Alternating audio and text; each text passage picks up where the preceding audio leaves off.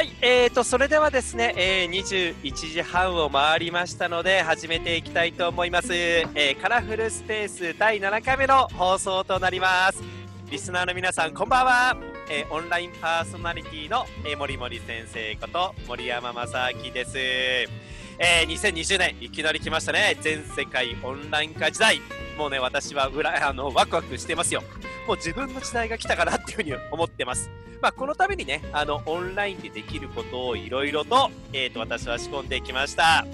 まあ、本当にね、時代が動き出していると思います。まあ、もう、あの、物理的にいるというあの場所はですね、まあ、どこにで、まあ、どこにいても、えっ、ー、と、良くなるのではないでしょうか。まあ、だからこそ、えー、オンラインで、えっ、ー、と、人と、えっ、と、人を、まあ、つなぐ、クロスコミュニケーションの場というのはですね、まあ、非常に、え大切になってくると思ってます。で、今日が、えー、第7回目ですけれども、まあ、本当にゲストの方に恵まれてですね、えー、良い番組になって、えー、いると思います。ゲストの方、えー、そして聞いていただいている視聴者の皆さん、えー、本当にありがとうございます。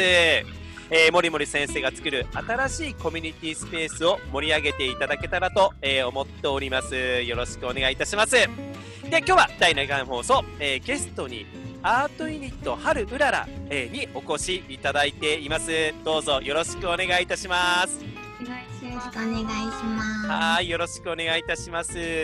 と、えー、ですね、まあ、これからですね、まあ、自己紹介をしていただくんですけれども、まあ、あの、アートユニット、まあ、ユニットということなので、お二人の、まあ、チーム的な、えー、ところなんですけれども、まあ、これから自己紹介それぞれしていただきますけれども、どちらから始めていきましょうか？はるかさん？うららさん？どっちがいい？あ、なんか、はい、はい、じゃあ、はい、はい、じゃあ、あの、はるかさんからお願いいたします。はじ、めまして、えっと、はじめまして、小 林はじめまして。はい、えっと、小春と呼ばれていまして、えっと、何をしてるかということをお話しすると、えっと、本業のお仕事ですね、は通信企業で営業をしていて、えっと、副業は、えっと、人口2万3000人っていう小さい町なんですけどの飛騨市のファンクラブの PR 広報をしています。で今回、えーと、趣味というかあの時間外でアート活動をしてるんですけどそのユニットのうららさんと一緒に出させていただいてるっていう。感じで、はい、はい、ありがとうございます。いろいろされてますよね、はるかさんね。そうですね。ね、会社員でもあり、まあ、副業的に広報の、ね、自治体の広報のお仕事、まあ、そして、まあ、アートユニット、まあ、創作活動もしていると。はい。ね、マルチタレントですね。いや、なんかすごい好奇心が旺盛な。ね、一緒一緒一緒。何枚あるんですか、小春さんって。名刺何枚あるんですか。そうですよね。名刺はあの三、つですね。有志活動もやってたりするので。すごい。あ、だから四つか、四つですね。今四つになります。すごいね。え、疲れない？大丈夫？逆にあの、いっぱいやってる方が、疲れないんですよね。あなるほど。へえ、いいね。でももう、もう好奇心の塊って感じなんだね。塊です。はい、よろしくお願いいたします。はい。はい、えっ、ー、と、それではですね、うららさん、お願いしてもよろしいでしょうか？伊藤うららと申します。はじめましての皆さんははじめまして。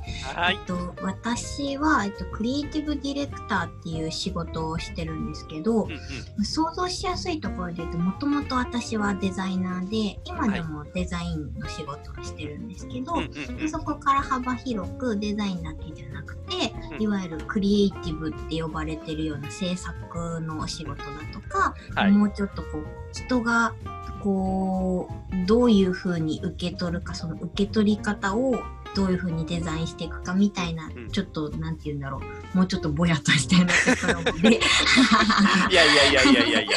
網羅するようなあの、はい、お仕事を今しています。でその中でデザイナーとかそのクリエイティブディレクターっていうのはあのお客様があってのお仕事っていうのがあるんですけど、ただ自分でこう自分が作りたい表現したいものを出すっていうアーティスト的な活動もしたいなっていう思いがあってそういう活動をちょっと自分でもしてたんですけど、はい、まあ、そこでたまたま小春さんってあの文章を書かれる、あの才能がすごいある方に、まあ、たまたま出会うことができてちょっとその、表現の仕方が違う2人同士で組んで何かやったら面白いことができるんじゃないかなっていうことでこの「春うらら」っていうユニットを、はい、始めました。はい、ありがとうございます。ね、あの以前私はあのこのお二人にあのラジオの方のね番組の方にまあ、出ていただいた時に本当様々ねえっ、ー、と話を伺いました。でその時にあこの二人すごいなって思ったわけですよ私。まあ、私もあの創作活動まあ写真をまあ撮まあ、撮って、まあ、それを表現することが、まあ、多いわけなんですけれども、まあ、あのやっぱ創作活動をする方々って私も好きなんですよ。で、まあ、今回はあのはるかさんがまあ文章をまあ描くみたいな形書くというよりは描いているんじゃないかなというふうに思ったんですね。であのうららさんの方は本当にもうアートあの作品をこうそれになんていうかなこうこう、まあ、集中してねあのー、やっている。一回あの、えっ、ー、と、その展示、まあ、展示会というかギャラリー？あれ、えっ、ー、と、あれ何でしたっけ？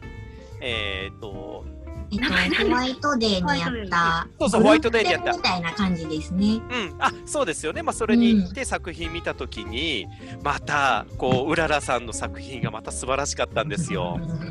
ありがとうございます。すごく刺激受けたんですよね。ありがたいです。なのでやっぱりねあのこのお二人とはまたあのいろいろなまあ創作活動のまあ部分でねあのお付き合いちょっとさせていただきたいなというふうに思っていて。またちょっと私がこういうふうな活動をしたときにね、あのぜひゲストに出てもらいたいと思ったので、まあ、今回ちょっとお呼びさせていただいています。ありがとうございます。ありがとうございます。はい。えっ、ー、と、それでですね、まあ、さらにですね、ちょっとお二人にはですね、えっ、ー、と、話を、まあ、突っ込んで聞いていきたいと思ってるんですけれども、あの、はるかさんは、まあ、会社員として、まあ、しかも大手通信機器でね、働いていらっしゃるわけですけれども、でもそこの、そこで働きながらも、要は、あの、副業というか、もう、まあ、1、まあ、もう2つか、えー、活動を、まあ、されていて、じゃあそこに対する思いっていうのは、まあ、どうしてそういう活動をしていきたいの、まあ、言ってるのかっていうのもちょっと聞いてみたいんですよ。あなんで、まあ、日出しの PR をしているのか、うんうん、まあ、そして、えーと、なんでその創作活動をしているのかっていう部分ですね。ちょっとその2つのことについてちょっと聞いてみたいんですけれども。はい、そうですね。そこで言うと、うんうん、あの自分として、はい、最近こう人生を振り返った時に、うん、何を目標にしてビジョン持ってやってるかって言ったら、はい、多くの人をストーリーで元気にしたいっていうビジョンがあるなっていいいね。ストーリー大事大事。ありがとうございます。もともとここが演劇科で大学も映画制作やっていて実際にあそうですそうです。あちょっとごめん忘れてた。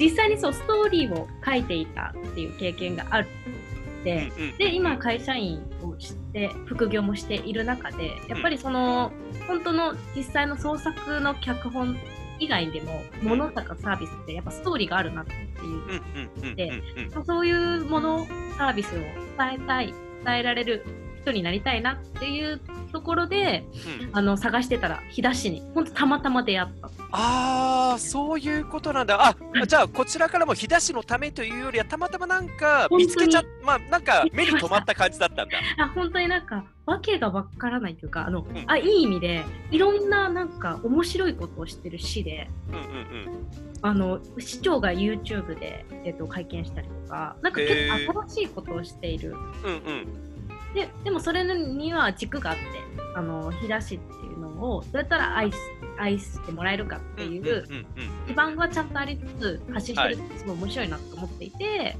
でたまたま出会ったって感じですね本当に。へえなるほどね。まあでそこからまああのまあいろんな発信まあストーリーをなんか作って、まあそれをまあいろいろなあの方にまあえっ、ー、と伝えていくっていうことをされたということ。はい、まあ今も続けていらっしゃるんですよね。あ続けてますね。はい。最近はちょっと縄文に興味が出てきて。あ縄文時代。縄文時代に。この間見ましたよ、そういえば、東やりやってましたよね、縄文時代のね、イベントね。はい、そうです、縄文時代のイベントもあの1週間ぐらいだったんですけど、急ピッチで企画して、実施して、で、あのだったんですけど、そう私も知らなかったんですよ、要は飛騨市がその縄文の文化がすごくなんかその、まあえーと、遺跡としてたくさんあってでしかもその当時の、まあ、ものが結構残っているっていうのを初めて知ってあすごいそうなんだって。そうです、ね、それ知らなかったんで自分も。この間、うんね、この間ちょっとそれを見てねこう知ったわけですけれども。なかなかやっぱちょっと発信していかなきゃっていうところで、うん、最終的にはちょっとブラタモリがに出られるような遺跡にしたいなと。ねえ、ブラタモリも自分めっちゃやりたい。森もあのモリモリでね。そうですね。森ブラ？興味があったら。めっちゃやりたいんであれ。個人的にはタモリさんと、はい、あの今でしょの林先生と池上彰さんを要はなんかミックスした形で番組作りたいんですよ。めちゃめちゃ最高ですね。そうそうそうそう。ちょっとやってみたいなと思って。はい。であともう一つごめんね。えっ、ー、とあとアートユニットの方についてもちょっと聞きたいんですけれども、はい、はい、これはどっちが誘ったの？うららさん、はるかさん？えー、私じゃないですかね。あの私があでも飲み会本当にアート飲み会みたいなのがたまたまあるんだそういうの。なん結果アートの人が集まってたああそういうそういうことなんだね。アート飲み会ってたんですけど、はい、であのうららさんに出会って、うんうん、一緒に固定やりましょうよって言ってくださったのを私は本気で捉えますよって23回言って 多分。でその後もちゃんと LINE してそのも。そうそうそう。ということは何？はるかさんがうららさんに一目惚れ的な感じだったあそうです。私は。いやまあ逆逆でもありますよ。あ逆でもあったんだ。ぐいぐいでした。ぐいぐいね。で、なるほど、なるほど。で、えっ、ー、と、うららさんは、はるかさんのどんなところに惹かれたわけですか？その時になんなんで私も別に私こういうの作ってるんですってやったわけでもないしはるかさんも私これ書いてるんですっていう回では全然なくて、本当に楽しくお酒を飲んでただけなんですけど。はいはいはい、はい、なんだろうまあ、多分こ小春さんっていう人が本当になんかもうキラキラしててあわかるわかるそれ。そう絶対いい人だなって思って、あわかるわかるそれ。でででもなんかちょっと話聞いてるとあれでもちょっと一筋縄じゃいかないような面白さがあの小春さんってあるなっていうのはちょっとなんか、ね、同じ匂いするなじゃないですけど思ってでそれでななんかちょっと一緒にやったら面白いかなみたいなことをちょっと言ってあの火種を巻いてたらうまいことこう書いてくれたっていう感じですね。ありがとうございます。そういう感じだった。じゃあ、えー、はるかさんはうららさんに対してなんで要は誘ったというかね、ちょっとモーションかけたの？そうですね。うん、その飲み会の話とかはあまり覚えてないんですけど 私も多分同じような感じで なるほどあのうららさんのこの可愛いお声と、うん、でも冷静沈着に、うんうん、あの物事を発する姿に一目惚れした。っていうああ、な自分にないものは持ってると。と 持ってません、もう。いやいやいや、そんなことコメントが秀秀逸というか、あの分析をされるようなあ確かになんかそれね、私もちょっとうららさんに対しては、言葉を選ぶね。そうですよね。うん、言葉選ぶ。すごくなんか、こう、きちって言わないとなんか怒られそうな気がして。こ こんなにきちっとしてない人いないんです。そうなの。いやでもね、本当に、ね、いやお二人と話をしてて気持ちいいのがコミュニケーションが楽しいんですよ。単純に。で自分もやっぱりね、こう、なんていうのかな、こう話をしていて、やっぱフィーリングってすごく大事じゃないですか。それがすごく合うんですよ、自分も。いやだじゃないとやっぱり自分もラジオに呼びたいとかやっぱこういうところで話しようというのはなかなかやっぱ起こらないんだけどこれを始めるにあたって最初の要は1週間分要は考えなきゃなって思った時に浮かんできましたもん、えー、呼ばなきゃって。ところでね、こうお話をね、こう今日はさせていただいておりますけれども、で、あので今その活動をまあしている、さまざましてるじゃないですか。まあ今回ね、あの二人来ていただいているので、まあユニットのえっ、ー、と話についてもいろいろ聞いていきたいんですけれども、実際にどういう活動を今あのお二人でされているのかっていうのをお伺いさせていただいてもよろしいでしょうか？はい。はい。私ばっかり喋って。じゃあ、うららさんから、はい、うららさんからお願いします。えっと、あの、いろんなやり方は実験的にいろいろやっていこうと思ってるんですけど、はい、今やっているのは、えっ、ー、と小春さんが、まあ、何かこう題材を決めて、はい、えっ、ー、とある種の文章でその物語ストーリーっていうのを書き起こした後に私がそれを受けて、えっと、ビジュアルとしてアウトプットしてそのテキスト、はい、ストーリーと文字で書かれたストーリーと絵でビジュアルで表現されたストーリーっていうのを対にして見せるっていうような、えっと、表現のその作り方のなんて言うんでしょうシステムっていうか、はいはいはいはい、今は取ってますね。で、なんて言うんだろう。別に小春さんも100ページの小説を書いて私に送ってくるとかそういうやり方してなくて どっちかっていうと結構抽象的な、まあ、ショートショートみたいな、うん、えっと、ストーリーだとかもうちょっとポエムに近いような形を取ったものを送ってきていただいてるので、はい、私もすごくこのどう捉えるかっていうのところに幅が非常にあって、うんうん、なのでこう作りながらこう多分こういうことかなこういうふうに私は解釈していいのかなって思いながら作って、うん、これでいい？みたいな感じで。見せて全然違うって言われたらどうしようとか思いながらこう見せて「いやーすごいです」とか言ってくれるから毎回気分が上がってるっていう。はい、でも本当にいやだってそれぞれ違う表現をね、される方がすり合わせの部分ってすごく大変だと思うんだよね個人的に。でもそれをまあうまくこうねかぶせていきながらいいものをなんか作っていってるっていうイメージでいいでしょうか？うんうんうんうん。うんあのそのあたりはるかさんどうですか？あ本当にその通りででえっと私文章書いてそれを解釈とかお伝えしないんですようららさんに。ああ、なるほど、なるほど、はい。多分よくあるのは、私はこういう思いで書いて、こういうところはこういう状況をこうあの浮かんでって伝える方もいると思うんですけど、はい。書いてなんかそこは伝えなくて、なんかもう書いてしまった後はもう、なんていうかね、人人のものっていうか、うんうん、自分のものじゃない感覚があるんで、はいはいはいはい、そこは逆にすごい楽しみで、うららさんがどう思われるのかが。なるほどね。でも、あのー、それ、だから、うららさんも同じような方、感じなんですよ、やっぱり。こう自分が出したものはもうあの相手に委ねるような感じで。そうですね、もうどう解釈してもらっても、もちろん構わない。うんうんうんうんうんうん。いやでもそれってでもアートのその捉え方のやっぱり本質だと自分は思うのね。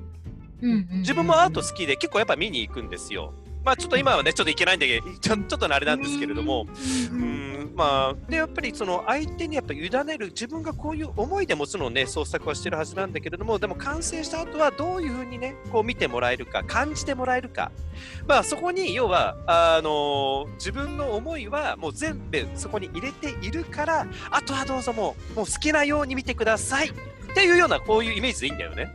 あもう私はもう全然そうですね。そうですね。そうだから自分もだからアートってこうなんか理解するものじゃなくって感じるものだと思ってるんですよ。だからそれをお二人はまさにそれをやりながらねあの作品を作り上げているんだなっていうふうに感じるのでいやすごくねあのね、この間あの原宿でやった、まあ、ものをね 見見に行きましたけどいやまさにそういうふうな感じをすごいしたのでいろいろ刺激受けましたよ。本当ですか？はいありがとうございます。うん、で、まあ、これからまあさらにどういう創作活動をこう、まあ、あのユニットとして、えー、としていきたいかっていうのをちょっと聞いてみたいんですけれども。そこで言うと、うん、あのめちゃめちゃミーティングを浦野さんとしてるわけじゃないんですけどだから私的に考えてるのと多分ニュアンス的に多分一緒の思いだと思うんですけども、はい、なんかもう形にこだわらなくていろんなものとコラボレーションしていきたいああなるほどなるほど。はい。今私のポエムとで、うん、そのうららさんが絵を作ってっていう作品なんですけど例えばそれが動画でで例えば浦さんがどういう制作で例えば絵描かれてるかってもともと版画されてた方だったんでそれも、それ自体も作られてる工程も作品になると思いますし、はい、変に私が出なくてもうららさんだけでなるで写すっていうのも作品だと思いますしなんか、うん、いろんな方法を試していきたいっていう感じなんですよね。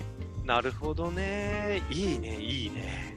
なんでこれといってじゃあ何かみたいなのはまだないんですけどなんか面白そうなものをとりあえずいろいろチャレンジしたいみたいな感じです、ね、なるほどね。あ、うららさんはどうですか？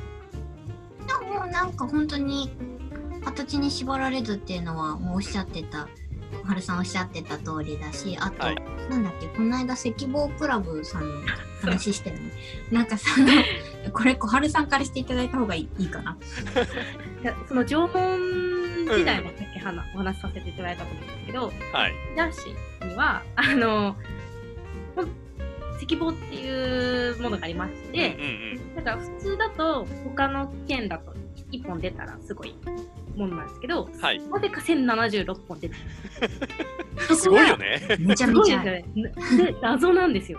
面白いなっていうところでこの間あの縄文スナックだったり、うんうん、イベントやったと思うんですけど、うん、でも次の活動でその石棒をアートにしようみたいな。あそういうのもあるんだ。あそうですね。企画しようと思っていて。ああなるほど。春うららでまずやっていか春うららでまず日本としてやらないかっていうコラボの仕方は、ちょっとうららさんにお伝えしたって感じ。です、うん、あなるほどね。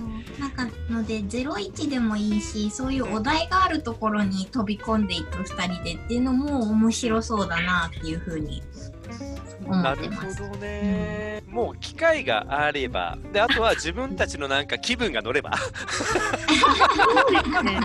そうですね。もうなんか何でも創作活動はしていこうっていうような、まあ、感じで、まあ、いるのかな。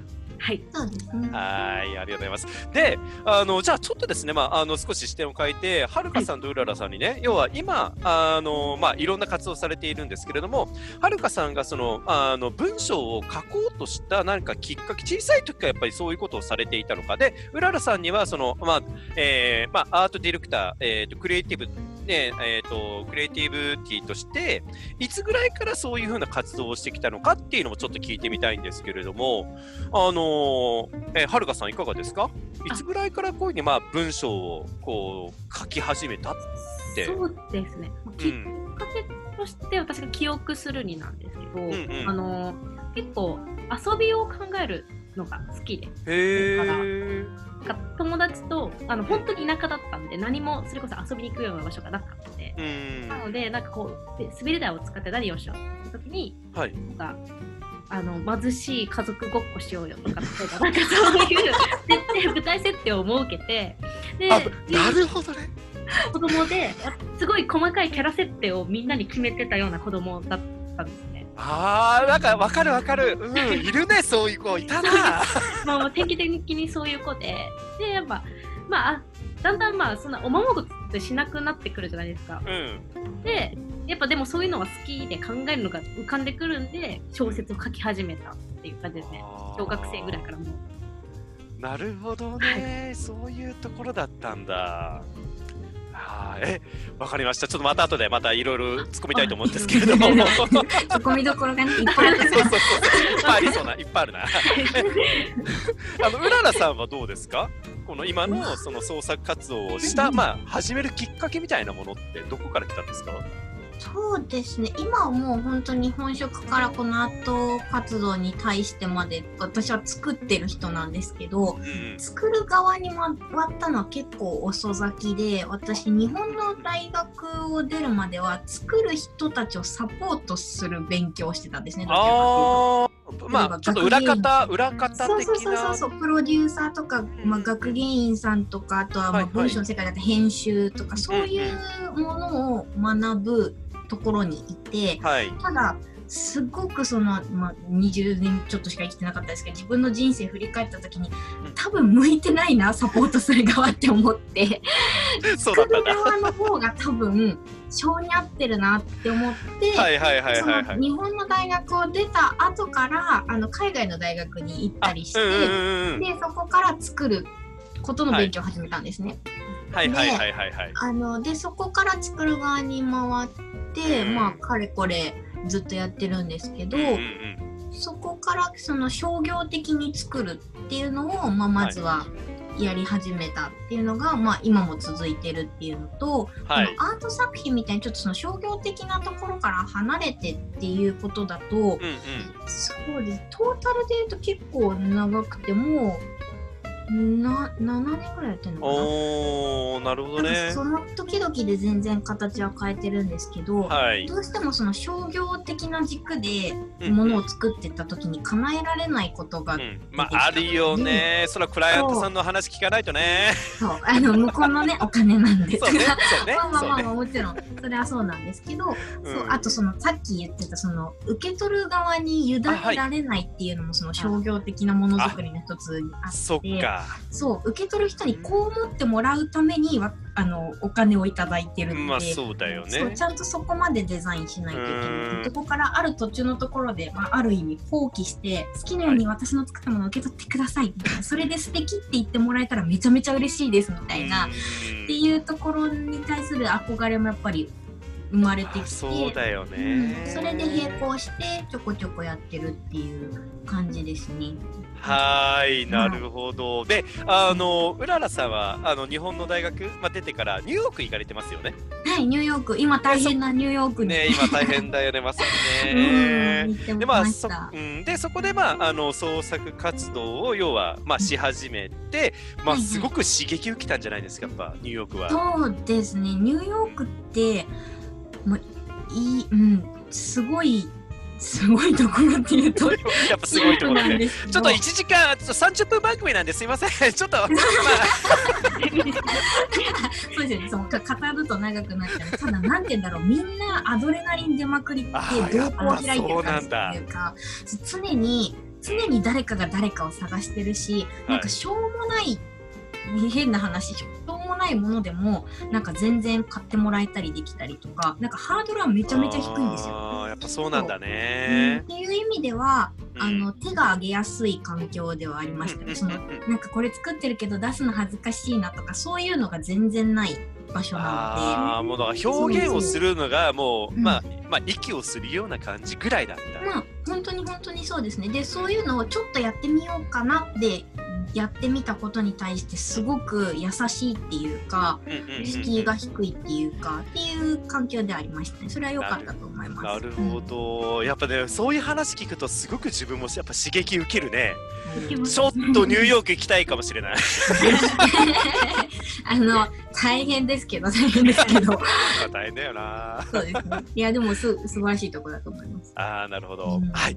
であとですね結構ですね時間がね迫ってきてしまってるんですけれども。はいいやあのそれちょっとねこれ皆さんに今聞いているあのこの番組で、まあ、必ず聞くようにしているものなんですけれども、まあ、今後ねどんなカラフルな世界にしたいかまたは、まあ、どんなカラフルな世界がやってきたらいいかっていうことをちょっと今聞いているんですよ。で、えー、はるかさんはこのあたりどういうふうに思いますか？そうですね、うんうん。私はなんか答えになってわからないんですけどそのみんなが違う色だったらいいなってあ思っててなるほど。なんか違う色で認め合える本当に世界だったらすごいみんなハッピーなんじゃないかないやーもうまさにね違う色同士が混じり合ってそれでもっといい色になっていったらいいよね。そうですね本当にブラッピングじゃないですけどなんかこういろんな色が点在したらすごいいいな、なんかこの番組にふさわしいなんか ねコメントいただいてありがとうございます。なんかわわざわざと作ってくれました？い。やいやいやでも いやもしかしたらちょっと答えようとしてる部分もあったかもしれないでもでも本当に思いますそれははいありがとうございます。えうららさんはいかがですか？えー、ちょっと模範解答出ちゃったかな っていうのはあれですけど。もうあの小春さんおっしゃったみたいになんかそうみんながみんな自分それぞれでなんかこう種に染まらずにいられるのって素晴らしいなと思うしうんうん。でそういううその自分が自分がやりたいようにやる自分が自分の好きなことをやるそうやって生きていくっていうことに対してなん。か寛容なシステムとかなんかそのだって心が強い人だけが今自分を貫けてるっていうのをなんとなく感じていて確かに。でもそうじゃない人でもそうであるべきでなんかその途中で攻め変に責められないとか、うん、何か制度の壁にぶつからないとか、うん、そういうところが実現していくとなんか根本的にもっと素敵な社会になるだろうなみたいなのは最近特にこのコロナになってから結構。はいいや本当にこの番組の趣旨に合うような形でコメントいただいてありがとうございます。はい、あとでは最後にですね、あのまあ周りの方々へ伝えたい。メッセージ。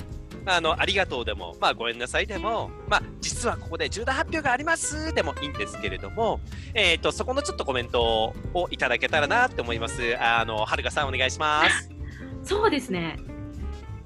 えっと、ごめん、重大発表も特にないんですけど、はい、あの多分結構、好奇心旺盛でいろいろなことを多分やってて、何やってる人だか分かんないみたいな思われがちなんですけど、なんか、あのなんですかね、やっぱストーリーで世の中を激したいっていうのはぶれてないんで、なるほど。そういう感じで頑張ってんだなみたいなを遠くで見守っていただけたら嬉しいはい、ありがとうございます。では、うららさんお願いします。えー、だ、誰かへのメッセージでもいいんですよね。あ、もちろんもちろんそれでも大丈夫です。うん。自分自身で、まあ自分自身へのメッセージでもいいですよ。うん。意外と難しいですよね。そうだな。うん、なんかそのさっきさ冒頭で森森先生おっしゃってましたけど、はい、この2か月で本当に世界が変わったじゃないですか。そうですね。変わりましたね。うん、そう。それでで私まあ多分この3人みんなそうだと思うんですけど、うんうん、そういうリテラシーがもともとあったから、うん、なんか時代がついてきたぜぐらいな感じで、もうみんなズーム持ってるイエーってなってるけど私この間すごく身近にその波に乗れてなくて困ってる人を見てそれうちの母だったんですよ。ああなるほどはい。母はもう還暦間近なんですけどまた大学に通い始めたんですね。えー、そうなんだ。そう、うん、そしたら大学が全部オンラインクラスになっちゃってあ そう。でそれでてんてこまになってるのをこの間本当に目の当たりにして、うん、でそういう、まあ、別にもちろん母だけじゃなく例えばパソコン持ってない小学生とか、うん。うん、なんかそういうちょっと何かしらのハンデがある人たちがこの時代の変換っていうのに、うん、あの乗り遅れて不幸にならないでほしいなっていうのはすごい思ってて、でそういうところでもし何か私ができることとかあったらあのサポートしたいなとか最近思ってたりしますね。メッセージっていう形じゃないんですけど。いやー素晴らしい、いやあの思いが本当に受け取れました、うん、でも本当にそれね実は教育分野でもそうで、うん、いや全員がもちろんパソコンとかさねタブレット持ってるわけじゃないんだよね、というかうんうん、持ってない人の方が多い可能性もあるわけよ、地方の方だと特に。うんうんうん、そうですよね。そう。で、やっぱそこの部分は、やっぱりできるだけやっぱサポートしていかなければいけないし、うん、あの、それを、まあ、使う、使えないで、格差、教育格差が出てきてしまうのは本当にまずいことだから、そこの部分で、なんか自分なんかでもできることがあれば、やっぱりやっていきたいなっていうふうに、まあ、思って、まあ、実際、まあ、行動してるし、まあ、実はこういうふうな番、まあ、番組作り、あのこのプラットフォームもカラフルスペースプラットフォームも教育分野で使ってもらえないかなっていうふうに今ちょっと動いてるところなんですよ。そう。なので、まあ、ちょっとそういうところについても、まあ、今後ね、何かあの自分自身でもやっていきたいと思うし、まさにね、この、まあ、今、ユニットで、まあ、動かれてますけど、私もちょっと入れてもらって、なんか、あの、なんかできたらいいなって 思ったりもします。はい、ということでですね、あのこの、えー、カラフルスペースですね、始めてからですね、初めての延長放送となりました。なんと35分まであの放送しちゃいました。すいません。いや、いいんです、いいんです、いいんです。これがこのオンラインのいいとこなんだからね。無理にあ無理に切ることはないんでね、延長放送だったんで、今日は。はい、ということでですね、えっ、ー、と、これでですね、あの、本日の、えー、カラフルスペースの、えっ、ー、と、ゲストとの、まあ、あの、話はですね、終了としたいと思います。はい、どうもありがとうございました。ありがとうございました。ありがとうございます。はい。えー、あ、拍手が来ました。ありがとうございます、町田さん。はい、えっ、ー、と、それではですね、えっ、ー、と、よろしければですね、えっ、ー、と、ビデオの方の方、あのえっ、と、オンにしていただいて、えっ、と、交流会に移りたいと、え思いますので、えよろしくお願いします。はい、ありがとうございます。はい。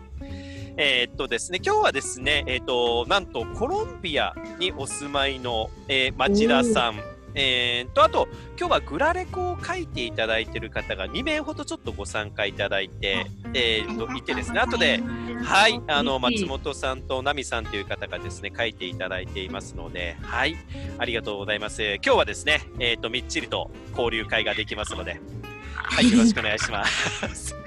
あの、町田さん、こんばんあ、おはようございます。おはようございます。はい、コロンビア今何時ですか？今8時5分です。ですね。早起き。ありがとうございます。はい、とんでもないです。もう今日はね、あの町田さん一人ですので、こう、い、ろいろぜひ交流を。あ、そうなんですか。ありがとうございます。えっと、いい話だったでしょ？いやこれは僕あの参加したかったのは僕あの絵が苦手なずっと絵が苦手ででなんていうんですかねもう、まあ、30歳から40歳の間に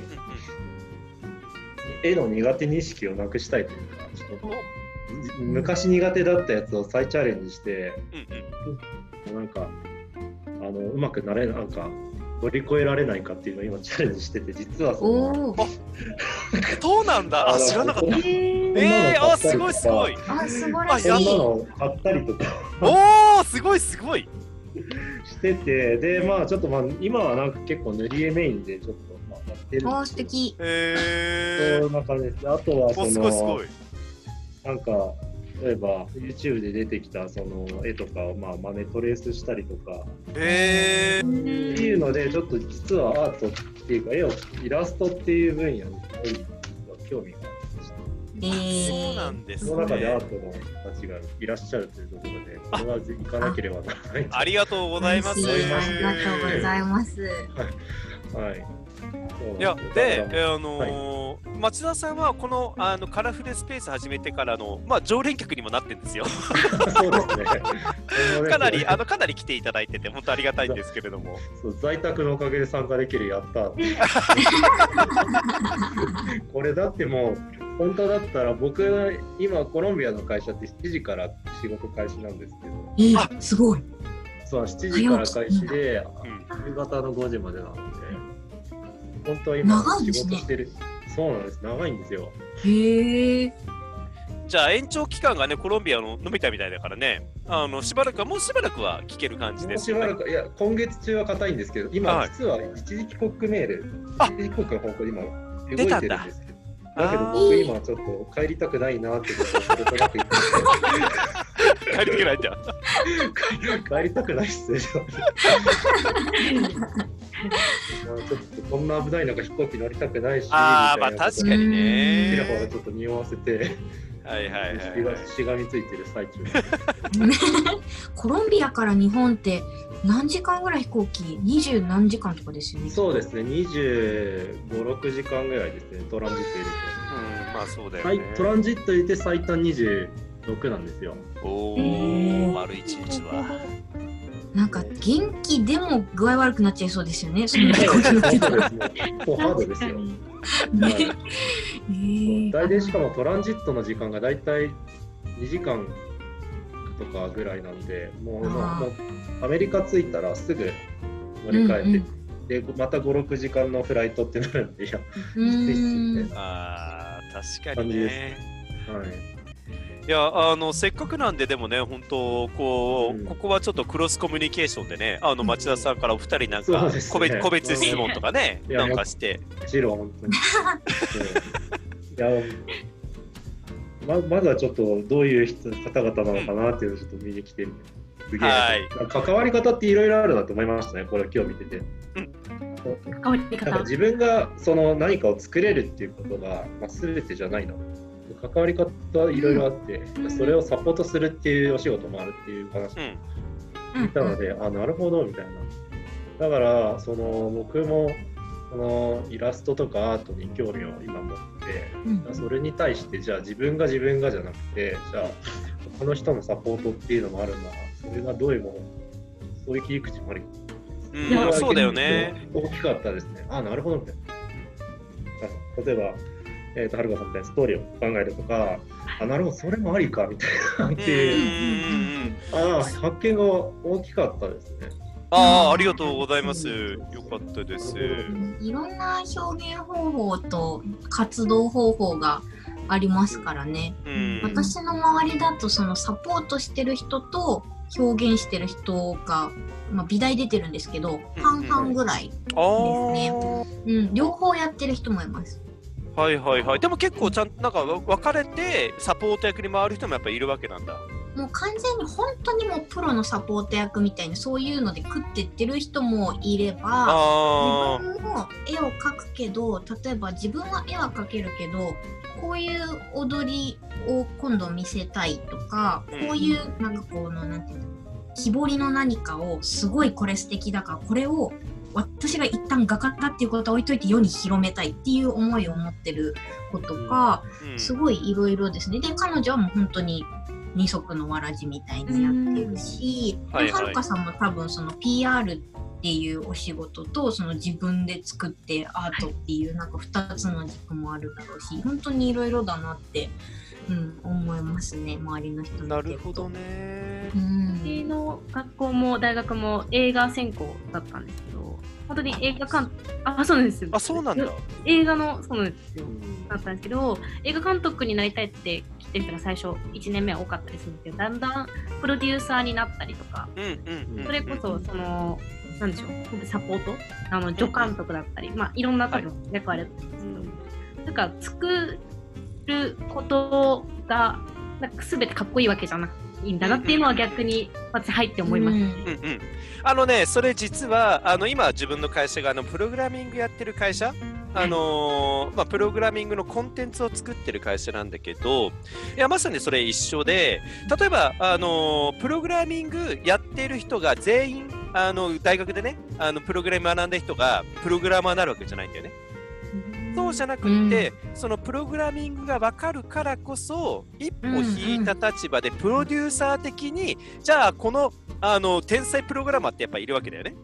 で本人もある程度分かるけどそこまでじゃない。じゃあこの天才プログラマーを生かす道としてねあのプロデューサーになってこういろんなプロダクトを作っていく。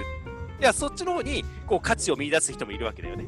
うん、でまさにアートの世界もやっぱそうなのかな。っていうふうにね今ちょっと思いました。うね、うん、すごい似てると思います。うんだからそこは、まあ、分かってる人がそれをサポートするってやっぱ大事じゃないですか。うん、そっちの方が重宝がられますし、ね、そうですよね。うん、やっぱりそうか。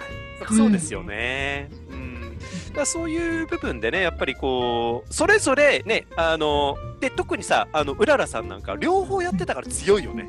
いや、本当に思います強いとは思う。まあ、確かに生きてるところあるかもしれない。私は最初、その学芸員になるような勉強最初実はしてて。はいはいはい。で、で私も別に絵がうまいか下手かって別にうまくはないんですね実は。いわゆるあの世間一般でいう絵がうまいそのデッサン力がめちゃめちゃあるとかいう人間では別にないんですけど、うん、それでもデッサンの授業はあって、はい、でそこで求められてるのってうまく描くことではなくて、うん、こういうのを作ってる人たちがどういう視点でものを見てるのかっていうのを学ぶみたいなのはすごいもう1年12年みっちりやらされましたね。でも全然うまくならないから心が折れてるんですけど、まあ、こういうそういうことじゃないそういうことじゃないとか思いながらやってました。なるほどね。町田さんはなんで、はい、そのイラストっていうか、まあ、絵を描けるようになろうってなりたいって思われたんですいい質問だね。さすが。そうですね。ちょっと段階は踏むんですけど、も僕はもともと理系の、まあ大、大学で理系をやって工学の科学ですねフラスコとか化学反応をやってで今自動車会社にいます。でその中で確かにその、まあ、あの楽しいというかやりがいはあるんだけれども、うん、なんか物足りないって感じた時に、うん、もうちょっと外の世界を見ようっ見にまあいろいろ出だしたんですよ。でその時にやっぱり例えばじその時に新しいことなんかなんていうんですかね。挑戦しようと思った時に自分が昔無理だったことに挑戦しようっていうふうな考えて、これで僕が挑戦して大人になって挑戦してできなかったらそれはもうもう納得できるわけじゃないですか。子供の時諦めてそのままだとなんかちょっと残るんですけどもう一回チャレンジしてやり直したらそれでなんかどう結果どうなると絶対自分って納得するはずだと思ってもういろいろリストアップしてした中に実はその絵を描くっていうのがありまして。えー、なるほどね。面白い、なるほど。そうなんですよ。はい。本当その中そうなんですその中に、まあ、最初はその音楽にもうちょっとかやってみたかったって言ってそのバイオリンを始めたりとかドラムをやったりとかでまあそれも今落ち着いてきたんで次は絵だ。303031なんですけどこの30歳から40歳のスパンは絵にちょっとエネルギーを一回注いでみよう素晴らしい。10年やったら嫌でもうまくなると思いますよ。ねえ。いや、ちょっと、いや、なんか、ユニットに入れてもらえるかもしれませんよ。作りましょう。はい。そういうところで今、絵を切って、で、あの、じゃあ自分がそれで絵をやっていく中で、やっぱり僕と同じようにその苦手だと思ってる人たちが、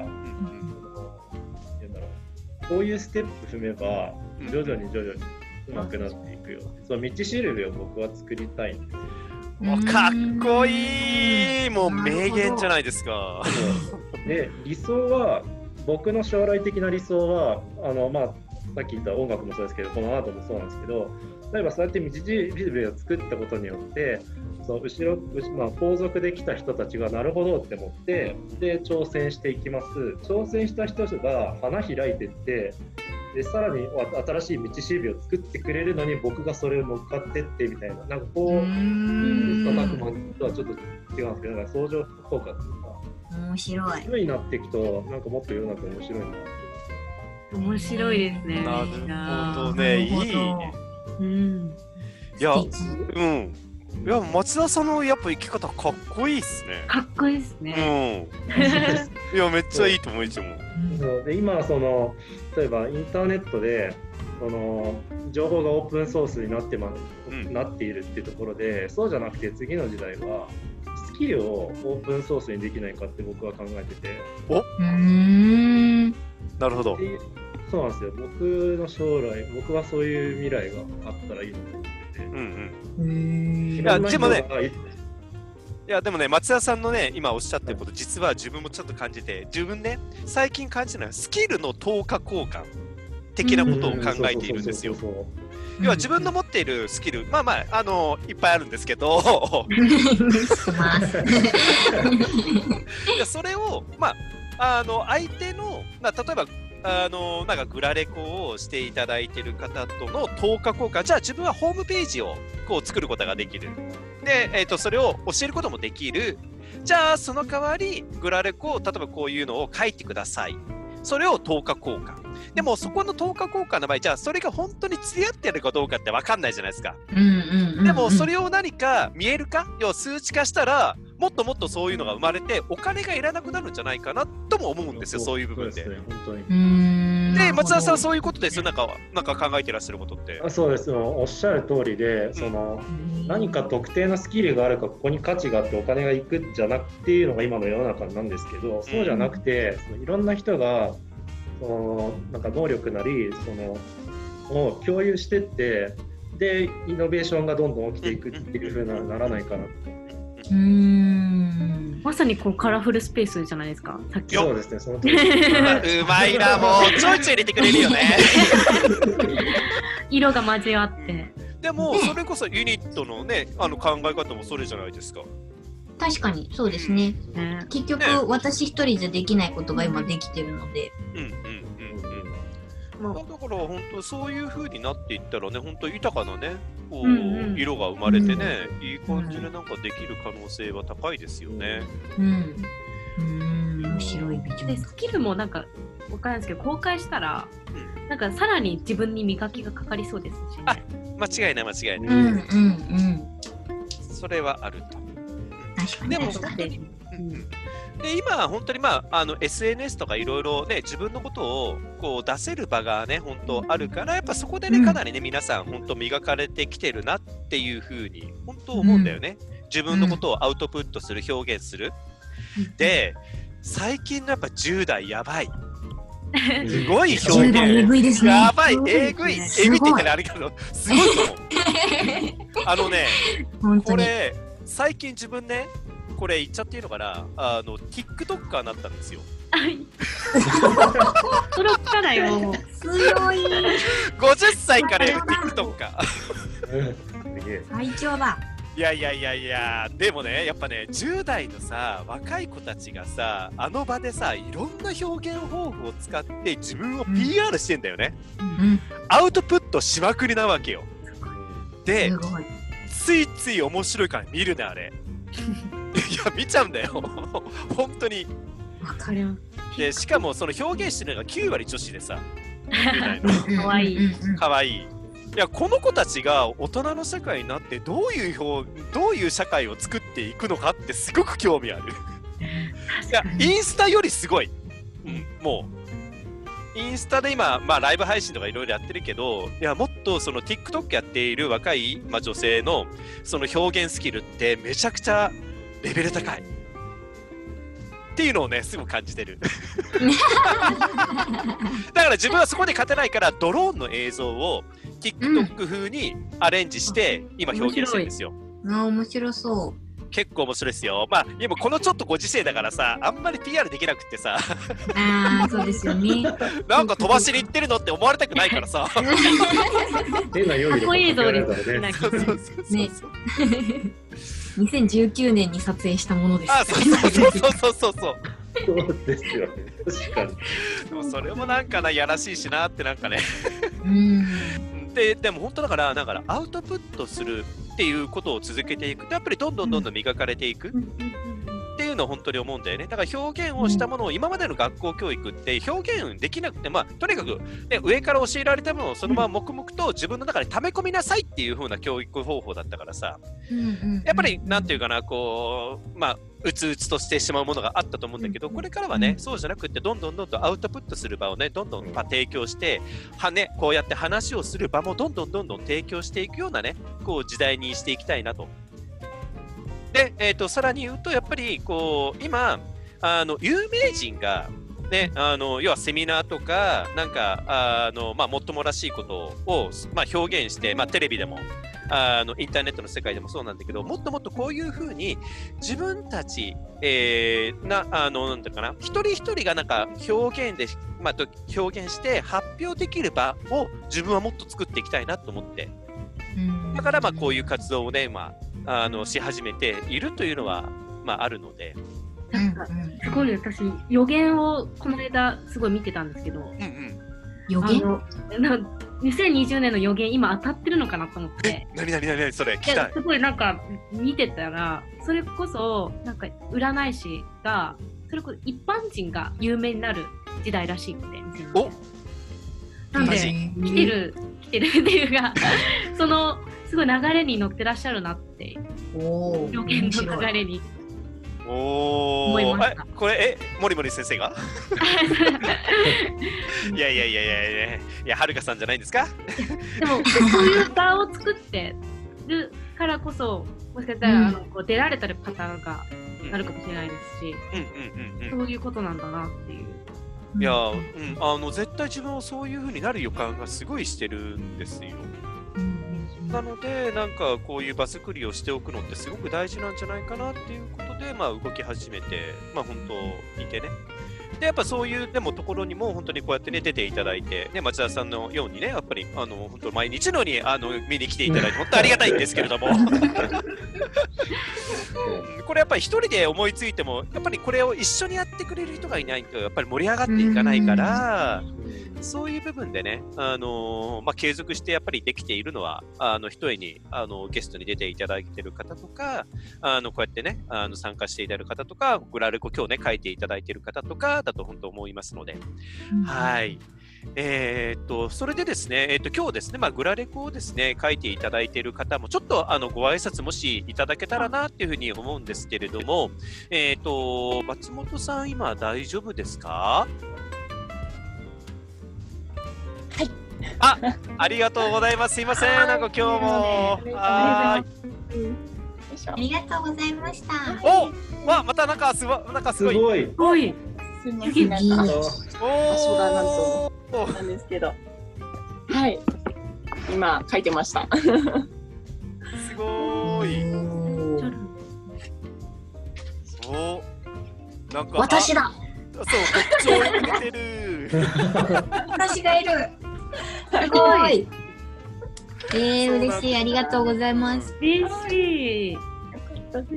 すみません、まだちょっと終わってないものの。はい、ありがとうございます。ありがとうございます。ありがとうございます。ありがとうございます。ありがとうございます。あ、えっ、ー、と、えー、ナミさんいらっしゃいますか？出れますか？あ、ありがとうございます。あ、ありがとうございます。あの本当ほとんどね、あのナミさんはですね毎日書いて いただいてるくらいなので、本当にありがたいんですけれども、あのいかがでしたでしょうか？あ、あ、そう、まあ、今ミュートになってるかな、ミュート解除がちょっとできないかな、今。えっ、ー、とですね、ミュートの解除したんだけど、こっちから、あ、でもなんかできないな。あー、すいません、ミュートの解除がね、こっちからはできないみたいなので。お話ししたか、はい、お話ししたか。あ、できた、できた。あ、ミュート多分外れました。あ、ナミさん、ありがとうございます。ありがとうございました。あ、はじめまして。はい、また。た。すいません、ありがとうございます。すごいな。そう、あの後であの共有させていただきますので、あのいつも撮っていただきますので、はい、はい、ありがとうございます。ありがとうございます。はい、えっ、ー、とですね。はい、ということでですね、えっ、ー、と、まあ、えっ、ー、と、こんな感じでですね、今日はお話の方をさせていただきましたけれども、あまあ、最後に一言、あのえっ、ー、と、ご説明は、えっ、ー、と、まあ、感想？町田さん、ちょっとね、あの、最後にお二人に対して、なんか、こう、感想というかね、こういただくことができたらと思うんですけれども、いかがでしょうか？本当に 今日はありがとうございました。はい、もう僕もう僕のこのこのこのこのあれですね、もう未来につなげるとちょっともうあれなんか大切な回だったと僕はあ本当ですか？あありがとうございます。け結構僕は難しく考えてたんですよ。なんか挑戦するとか言いながらこれ大丈夫なのかみたいな思いながら悶々としながら過ごしてたんですけどやっぱりあこういう見方もあるかって、まあ、僕さっきも言ったんですけどこういう見方もあるのかっていうのはやっぱり大きくて、うん、やっぱりそこからやっぱり自分のなんかヒントがあってそのこれからどんどんその面白い方向に行くのかということができるようになったっていうのはすごく僕としてはすごい収穫でした。あ ありがとうございます。あとであのフォームにあのアンケートに書いておいてくださいね。はいあで今ですね、ナミさんからの、えっ、ー、と、あれが届いた、えっ、ー、と、うん、えこんな感じで書いていただいて、ありがとうございます、ナミさん。ありがとうございます。これありがとうございます。ね、すごい。すごいね、こちらの本を。ゆっくり見たいですね。ゆっくりね、うん、あの後で共有をしますので、はい。楽しみです。はい、ありがとうございます。はい、ということで、まあ、ちょうどですね、1時間、えーと、経ちましたので、えっ、ー、と、まあ、これで、えっ、ー、と、今日のですね、えっ、ー、と、放送、交流会、えっ、と、終了としたいと思います。はい、あの、本当、今日、あの、グラレコをしていただいた、あの、松本さん、ナミさん、本当ありがとうございます。ありがとうございます。ありがとうございます。はい、あとゲストにあのご登壇いただいたえっ、ー、とはるかさん、えー、うららさんもありがとうございます。はい、またあのまた明日も放送ありますのでお時間がありましたらぜひご参加ください。よろしくお願いいたします。はい、はい、じゃあありがとうございました。ありがとうございました。はい、失礼します。はい。Thank you.